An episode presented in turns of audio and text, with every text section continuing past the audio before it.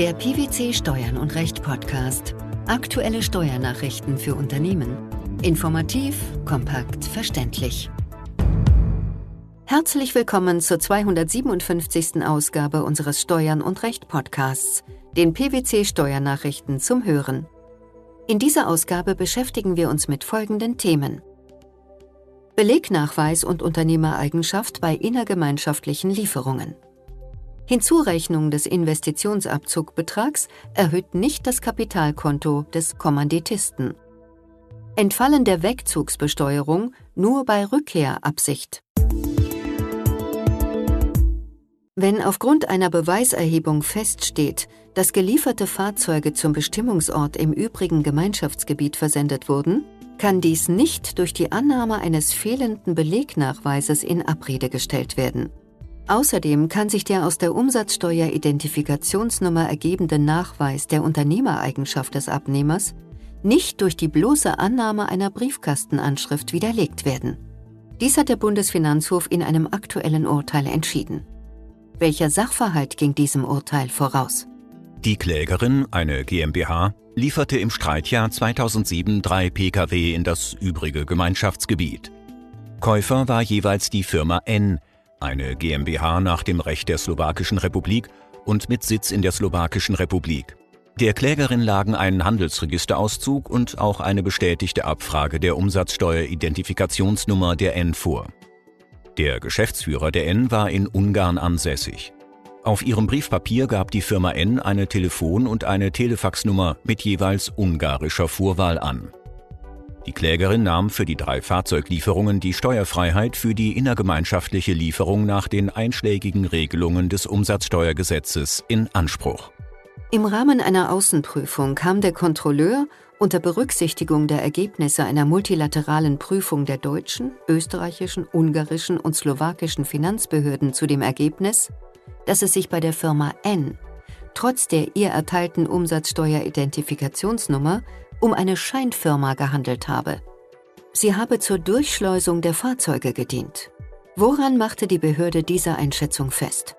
Am Sitzort der Firma N sei nur ein Buchhaltungsbüro tätig gewesen, das die Post entgegengenommen habe. Es habe aber keinen Lagerplatz für Fahrzeuge gegeben. Die slowakische Finanzbehörde habe die Unternehmereigenschaft am 31. Oktober 2008 rechtskräftig versagt. Es habe an der erforderlichen wirtschaftlichen, aktiven Geschäftstätigkeit im Gründungsstaat gefehlt. Aus diesem Grund ging das Finanzamt davon aus, dass die Lieferungen steuerpflichtig seien. Der Einspruch dagegen war erfolglos. Auch die Klage vor dem Finanzgericht München blieb ohne Erfolg, obwohl ein vom Finanzgericht vernommener Zeuge ausgesagt hatte, dass er die Fahrzeuge zum angegebenen Bestimmungsort in der Slowakischen Republik befördert habe. Wie sahen die Bundesfinanzhofrichter den Fall? Der Bundesfinanzhof hat der Revision stattgegeben und die Sache an das Finanzgericht zurückverwiesen. Im Streitfall sei die Vorinstanz zu Unrecht davon ausgegangen, dass die Versendung zum Bestimmungsort in die Slowakische Republik nicht nachgewiesen ist.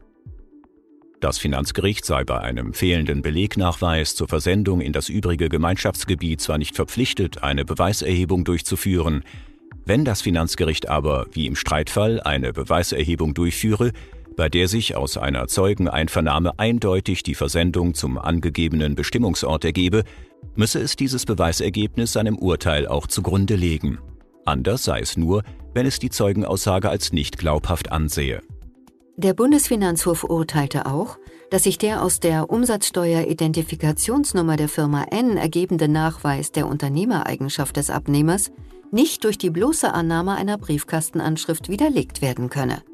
Aus welchem Grund?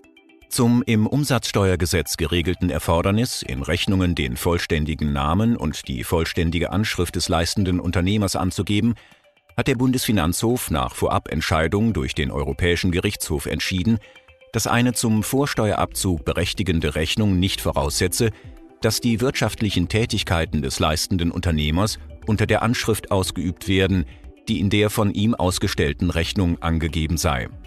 Zudem stellt er fest, dass jede Art von Anschrift und damit auch eine Briefkastenanschrift ausreiche, sofern der Unternehmer unter dieser Anschrift erreichbar sei. Dabei folgt aus der Rechtsprechung zur Anerkennung von Briefkastenanschriften als Rechnungsangabe auch, dass die Angabe einer bloßen Briefkastenanschrift mit postalischer Erreichbarkeit für sich allein nicht zur Annahme einer fehlenden Unternehmereigenschaft berechtigt, wie der erkennende Senat bereits in einem Urteil vom Juni 2018 entschieden hat. Dementsprechend rechtfertige auch bei der innergemeinschaftlichen Lieferung die bloße Angabe einer Briefkastenanschrift nicht den Schluss auf eine fehlende Unternehmereigenschaft des Abnehmers. Was bleibt durch die Vorinstanz zu klären?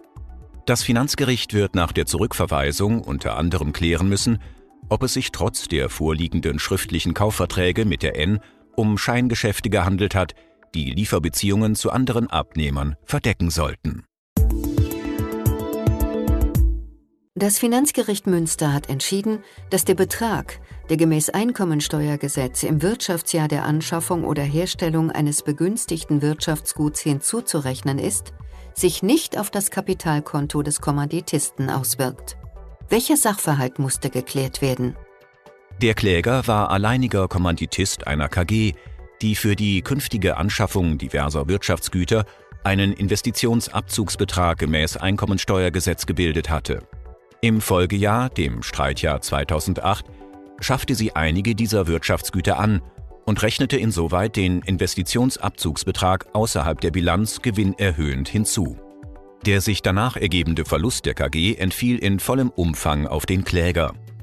Das Finanzamt stellte den von der KG für den Kläger erklärten Verlust jedoch nicht als ausgleichsfähig fest, da der Hinzurechnungsbetrag das Kapitalkonto des Kommanditisten nicht erhöhe und sich deshalb ein negatives Kapitalkonto des Klägers ergebe. Die hiergegen erhobene Klage wurde vom Finanzgericht Münster abgewiesen. Wie begründeten die Richter diese Entscheidung? Der Hinzurechnungsbetrag gemäß Einkommensteuergesetz sei nicht in die Berechnung des Kapitalkontos einzubeziehen.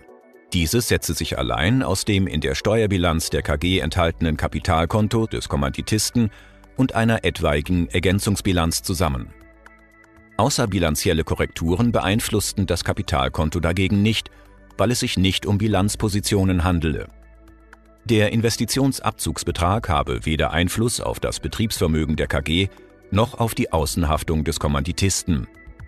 Diese Sichtweise entspreche auch der entsprechenden Regelung des Einkommensteuergesetzes, die eine Verlustzurechnung nach der tatsächlichen wirtschaftlichen Belastung des Kommanditisten darstellen solle. Ist der Fall damit abgeschlossen? Nein, die Revision ist beim Bundesfinanzhof anhängig. Das Finanzgericht Münster hat entschieden, dass die Wegzugsbesteuerung dann nachträglich entfallen kann, wenn neben der objektiven Wiederbegründung der unbeschränkten Steuerpflicht auch glaubhaft gemacht wird, dass bereits bei Wegzug subjektiv der Wille zur Rückkehr bestand. Welcher Sachverhalt lag zugrunde? Der Kläger war nach Dubai in den Vereinigten Arabischen Emiraten gezogen und hatte seinen inländischen Wohnsitz und gewöhnlichen Aufenthalt aufgegeben. Zum Zeitpunkt seines Wegzugs hielt der Kläger Beteiligungen an mehreren im Inland ansässigen Kapitalgesellschaften. Zwei Jahre nach dem Wegzug begründete er wieder seinen gewöhnlichen Aufenthalt in Deutschland. Das Finanzamt erfasste bei der Einkommensteuerveranlagung des Klägers für das Jahr des Wegzugs Veräußerungsgewinne gemäß Außensteuergesetz in Verbindung mit dem Einkommensteuergesetz. Hiergegen wandte sich der Kläger mit dem Argument, dass infolge seiner Rückkehr nach Deutschland die Besteuerung rückwirkend wieder entfallen müsse. Das Finanzamt folgte dem nicht. Auch die anschließende Klage vor dem Finanzgericht blieb ohne Erfolg. Wie lautete die Begründung? Gemäß den einschlägigen Regelungen im Außensteuergesetz führt das Ausscheiden des Steuerpflichtigen aus der unbeschränkten Steuerpflicht dazu, dass auch ohne Veräußerung die stillen Reserven von im Privatvermögen gehaltenen wesentlichen Kapitalgesellschaftsbeteiligungen aufgedeckt werden und ein Veräußerungsgewinn gemäß den entsprechenden Vorgaben im Einkommensteuergesetz zu versteuern ist. Diese sogenannte Wegzugsbesteuerung kann gemäß Außensteuergesetz nachträglich entfallen. Warum war dies im vorliegenden Fall nicht möglich? Nach Auffassung des Finanzgerichts hatte der Kläger nicht glaubhaft gemacht, dass er im Zeitpunkt seines Wegzugs den Willen hatte, zu einem späteren Zeitpunkt wieder in Deutschland steuerlich ansässig zu werden. Das Außensteuergesetz setze für das Entfallen der Wegzugsbesteuerung voraus, dass der Steuerpflichtige nicht nur innerhalb von fünf Jahren wieder unbeschränkt steuerpflichtig werde, sondern auch, dass die Beendigung der unbeschränkten Steuerpflicht auf nur vorübergehende Abwesenheit beruhe. Hierin sei ein subjektives Tatbestandsmerkmal im Sinne einer bei Wegzug bestehenden Rückkehrabsicht zu sehen. Die hier einschlägige Regelung im Außensteuergesetz gelte nicht für gescheiterte oder abgebrochene Auswanderungen. Die Absicht zur Wiederbegründung der unbeschränkten Steuerpflicht müsse zwar nicht bereits bei Wegzug angezeigt werden, sondern könne auch erst bei Rückkehr glaubhaft gemacht werden. Im Streitfall sei dem Kläger diese Glaubhaftmachung aber nicht gelungen.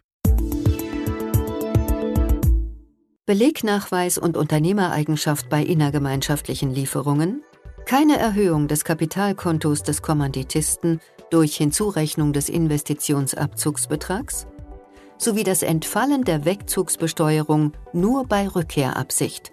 Das waren die Themen der 257. Ausgabe unseres Steuern und Recht Podcasts, den PwC Steuernachrichten zum Hören. Wir freuen uns, dass Sie dabei waren und hoffen, dass Sie auch das nächste Mal wieder in die PwC Steuernachrichten reinhören. Steuerliche Beiträge zum Nachlesen finden Sie in der Zwischenzeit unter blogs.pwc.de/steuern- und-recht.